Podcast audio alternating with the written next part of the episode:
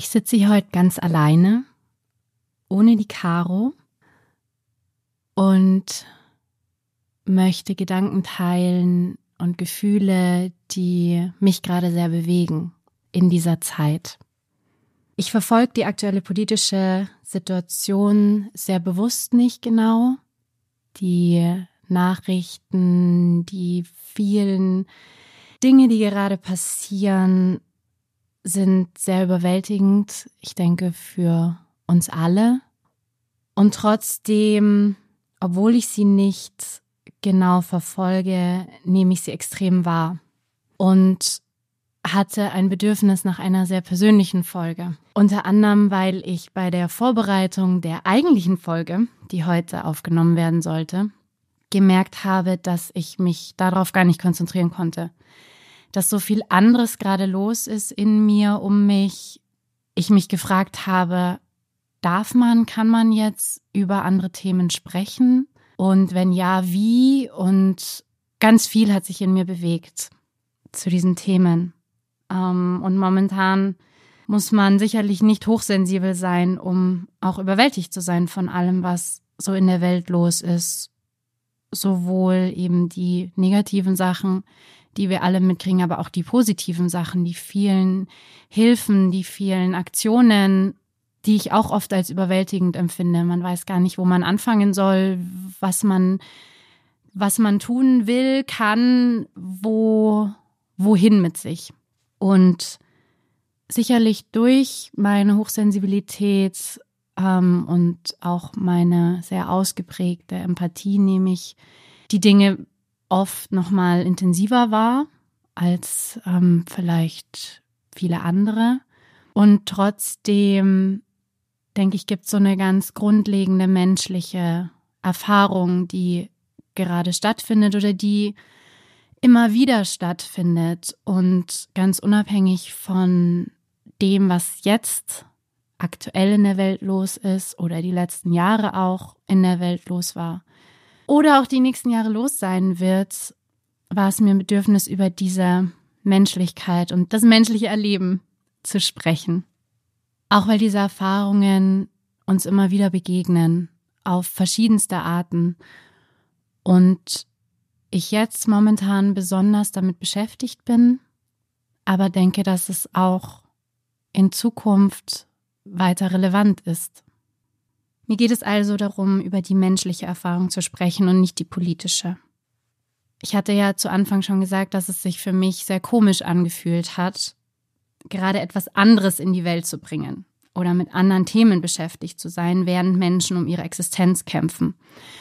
Ich habe das von vielen auch gehört und auch selbst so empfunden, als es jetzt darum ging, den Podcast vorzubereiten. Kann ich jetzt gerade etwas anderes in die Welt bringen? Und ich habe dazu ein Zitat von einer Schriftstellerin, die ich sehr schätze, gelesen, was zwar auf Englisch ist, was ich trotzdem aber gerne im Wortlaut wiedergeben möchte, weil es eben genau dieses Gefühl sehr eindrücklich beschreibt. I'm washing my face before bed while a country is on fire. It feels dumb to wash my face and dumb not to. It has never been this way and it has always been this way.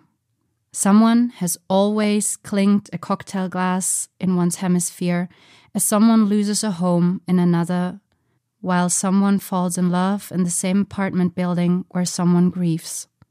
The fact that suffering, mundanity, and beauty coincide is unbearable and remarkable.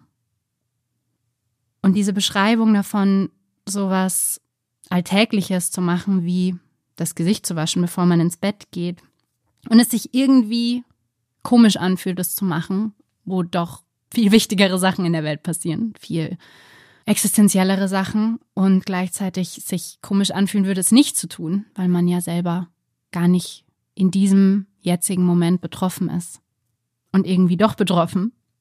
Und das, was sie daraus dann weiterspinnt, indem sie ihm sagt, es war schon immer so. Es haben schon immer solche Parallelwelten im Prinzip stattgefunden wo manche Leute etwas feiern, während andere Leute etwas betrauern.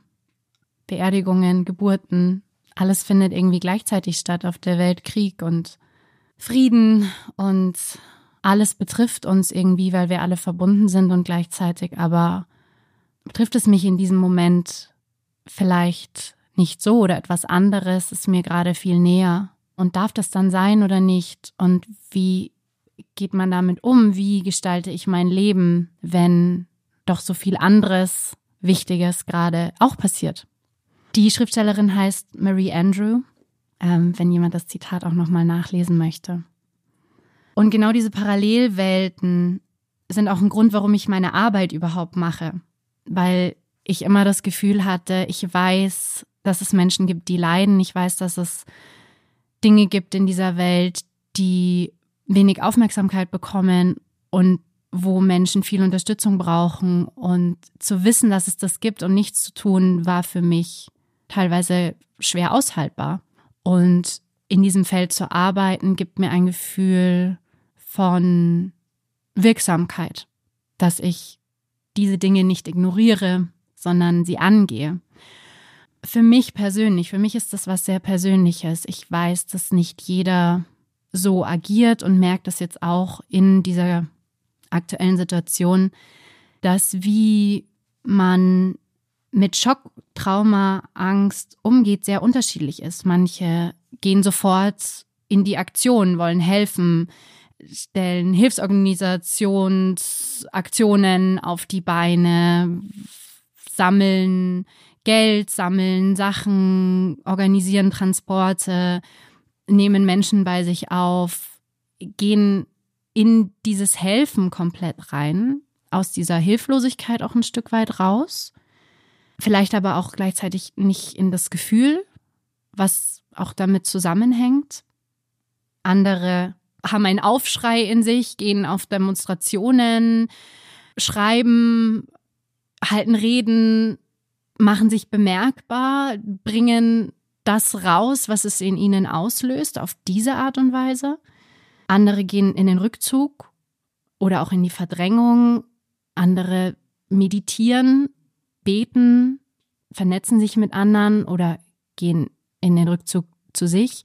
Und alle diese Reaktionen sind menschlich und keine ist besser oder schlechter als die andere, sondern im Gegenteil, jeder hat eine eigene Art, mit bewegenden Ereignissen umzugehen. Je nachdem auch, was man mitbringt an eigenem Trauma, an eigenen Erlebnissen, an eigenen Punkten, die in einem auch getriggert werden, ist es wichtig, diesen Impulsen auch so zu folgen, wie sie in einem entstehen. Und da hängt ganz viel dran, ganz viel Scham, ganz viel Verurteilung, ganz viel Gedanken, wie zum Beispiel, wie kann ich glücklich sein, wenn andere Leute gerade um ihre Existenz kämpfen? Wie kann ich einfach jetzt feiern und, und fröhlich sein, wenn ich weiß, dass andere Menschen ihr Haus verlieren, sterben, in Angst leben? Und gleichzeitig der Gedanke, wie kann ich hier sitzen und traurig sein und betroffen sein, wo es mich ja gar nicht so betrifft? Wie kann ich nicht glücklich sein, wo ich doch so viel mehr Glück habe? Muss ich mich nicht eigentlich anders fühlen? Und da merkt man schon, das ist ja total widersprüchlich, total konträr auf dem Spektrum und trotzdem beides da. Und zeigt auch wieder, dass es da keine eindeutige Antwort gibt. Ich habe das zum Beispiel gemerkt, indem ich auch geschaut habe, was, was fühlt sich jetzt für mich gerade gut und richtig an. Diese Erlebnisse, die wir damit haben, gehen auch über das aktuelle Geschehen hinaus, weil wir sind alle genetisch auch an Erfahrungen vom Krieg angeschlossen.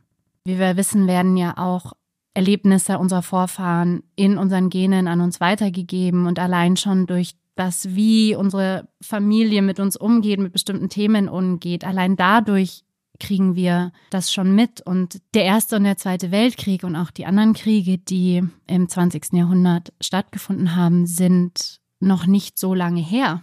Wir haben teilweise noch lebende Verwandte, die das am eigenen Leib mitbekommen haben oder haben es vielleicht sogar selber mitbekommen, je nachdem, wer das jetzt gerade hört. Diese Erfahrungen, diese Erinnerungen werden auch in uns getriggert in solchen Momenten, wenn Kriege und alles, was damit zusammenhängt, uns so nahe kommen. Und lösen dann auch wieder unterschiedliches bei uns aus. Familiengeschichtliche Erfahrungen, Ängste, Abwehrreaktionen, alles Mögliche. Und diese Gefühle sind in meinen Augen auch ein Zeichen für Lebendigkeit und für einen gewissen Lebenswillen, was ich sehr tröstlich finde. Von etwas bewegt zu sein, ist ein Zeichen dafür, dass wir umgehen, dass wir in Verbindung sind mit unserer Umwelt, mit unserer Gegenwart, mit dem, was ist auf der Welt. Weil eine gewisse Taubheit bedeutet meistens, wir sind in einer Bewältigungsstrategie und wir sind eigentlich in solchen Momenten meist näher am Tod als am Leben. Etwas zu empfinden hat immer einen ganz großen Bezug zur Lebendigkeit in uns.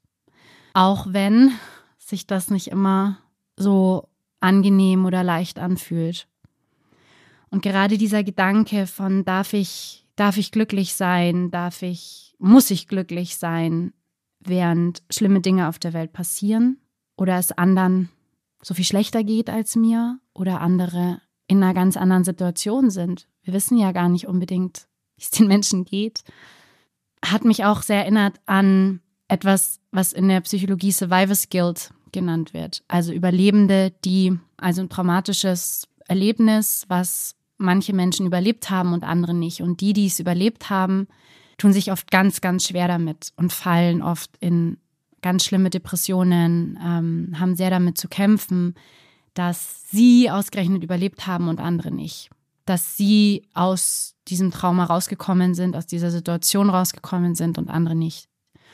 Auch wenn wir nicht so aktiv in dieser Situation sind, auch durch die Vernetzung der Welt, kriegen wir alles viel mehr mit, ganz anders mit, sind viel mehr dabei. Wir sehen die Bilder, wir sind mittendrin dadurch, wie sehr wir Zugang haben zu dem Erlebnis. Und das ist auch eine Frage, die sich natürlich stellt. Passiert jetzt mehr Schlimmes oder bekommen wir es nur mehr mit? Wie ist eigentlich der Zustand der Welt? Und ich merke, dass je mehr ich überfordert bin, desto weniger kann ich diese Fragen auch beantworten. Und habe mir auch gedacht, vielleicht muss man sie nicht beantworten. Vielleicht geht es einfach darum, zu fühlen, was man fühlt, zu fühlen, wenn es eine Überforderung ist. Und wenn man merkt, man kann das jetzt nicht fühlen, man muss es jetzt ein Stück weit wegschieben, man muss sich jetzt mit was anderem beschäftigen. Und darüber zu reden, es zu teilen, in den Kontakt zu gehen, in den Austausch zu gehen, durch die Beschäftigung mit den Gedanken und den Gefühlen sich zusammenzufinden, weil das sehr wichtig ist für unser Nervensystem, für unser Gefühl, ein Teil der Welt zu sein, für unser gegen unser Hilflosigkeitsgefühl auch. Und das ist mit ein Grund, warum ich mich hier sehr roh und sehr persönlich jetzt hinsetze und über mein Leben spreche, weil ich gemerkt habe, dass es anderen auch so geht und es gut tut zu hören von den Menschen, denen es ähnlich geht und auch wichtig ist zu hören, dass man nicht alleine ist. Und das ist kein Luxus, sondern eine Lebensnotwendigkeit in meinen Augen. Selbstfürsorge ist eine Lebensnotwendigkeit. Wir können niemandem helfen, wenn wir selber in der Hilflosigkeit sind. Ich habe gestern aus diesem Grund, weil mir alles zu viel war, ich das Gefühl hatte, total überfüllt zu sein mit allem, was los ist in der Welt, ein Bad genommen. Wasser kann einen sehr reinigenden, sehr beruhigenden Effekt auf den Körper haben. Wasser in der Natur sein. Abschalten. Und normalerweise höre ich dann Musik oder einen Podcast oder ähm, schaue mir einen TED Talk an oder schaue einen Film. Und ich war so voll mit allem, dass ich gemerkt habe, ich, ich kann gar nichts. Ich kann hier nur liegen und sein in diesem warmen Wasser und irgendwie versuchen, meine Gedanken zu beruhigen. Und das Einzige, auf was ich mich fokussieren konnte, was stark genug war, um meine Gedanken zu beruhigen, war Liebe. Und das hört sich jetzt vielleicht total naiv an oder total absurd. Aber ich habe gemerkt, ich brauche den Fokus auf Liebe und habe mir eine ganz klare Fragestellung gegeben und habe gesagt, ich möchte herausfinden, was für mich eine meiner Lieblingsliebesgeschichten ist.